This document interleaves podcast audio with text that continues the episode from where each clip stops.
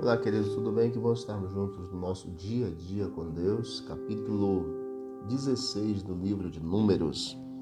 Gostaria de ler com vocês alguns versículos, a começar no versículo 1. Aqui nos fala sobre a rebelião de Corá, Datã e Abirão.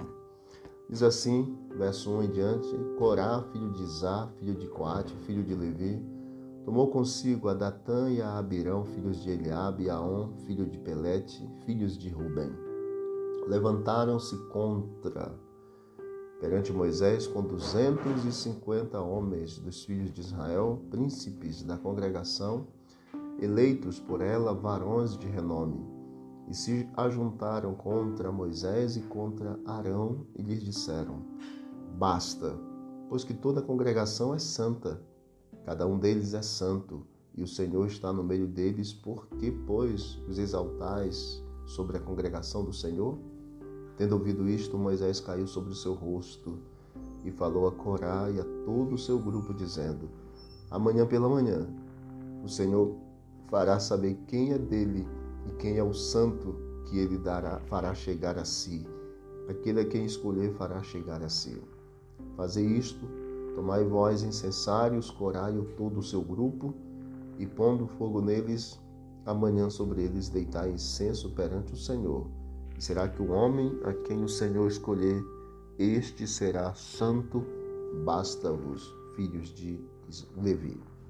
Disse mais Moisés a Corá: Ouve agora, filhos de Levi. Acaso é para vós outros coisa de somenos que o Deus de Israel vos separou da congregação de Israel para vos fazer chegar a si, a fim de cumprirdes o serviço do tabernáculo do Senhor e estardes perante a congregação para ministrar-lhe? E te fez chegar a Corá e todos os teus irmãos, os filhos de Levi contigo, ainda também procurais o sacerdócio? Muito bem, queridos, lembra que quem escolhia as pessoas para serem sacerdotes dentro da comunidade israelita era o próprio Deus.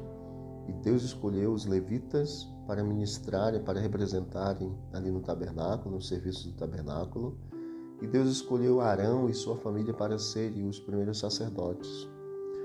É muito interessante aqui com relação ao que Moisés falou, porque Corá e os levitas que o acompanhavam, eles já desfrutavam grandes privilégios, maiores que o das outras tribos também.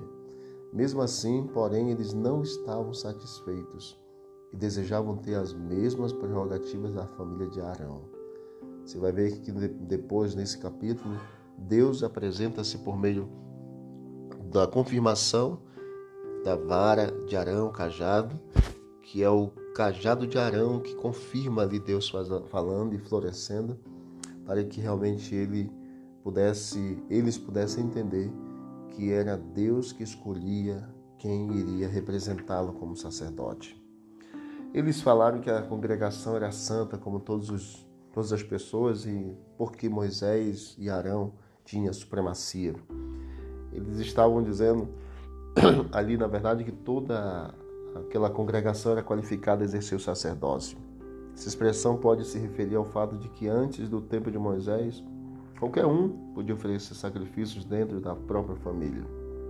Mas agora, tal ofício estava reservado a uma família que desfrutava todos os benefícios provenientes desse privilégio do sacerdócio. Em certo sentido, é verdade que toda a congregação era santa, pois Israel era o povo escolhido por Deus, separado das nações vizinhas. No entanto, o Senhor ordenara que a igreja teocrática exercesse suas funções sacerdotais externas por meio de uma só família, em caso separada para esse propósito que fora a família de Arão. Então esses homens foram contra o próprio Moisés, que orou ao Senhor, que falou com Deus, colocou o rosto em terra. Arão com certeza também deve ter feito a mesma coisa. E a gente vê as respostas nos versículos seguintes, como Deus age, como Deus agiu com relação a essa situação. Uma coisa a aprendermos: nunca nos levantemos contra os escolhidos de Deus. Deus os escolheu e Deus os abençoará para continuarem servindo ao Senhor fazendo a obra do Senhor. Que não sejamos como Corá, Datã e Abirão, mas que sejamos obedientes às orientações de Deus. Vamos orar? Querido Deus, obrigado porque o sacerdócio foi escolhido pelo Senhor e obrigado pela providência de tudo também. Obrigado, Pai, por essa meditação, por essa história.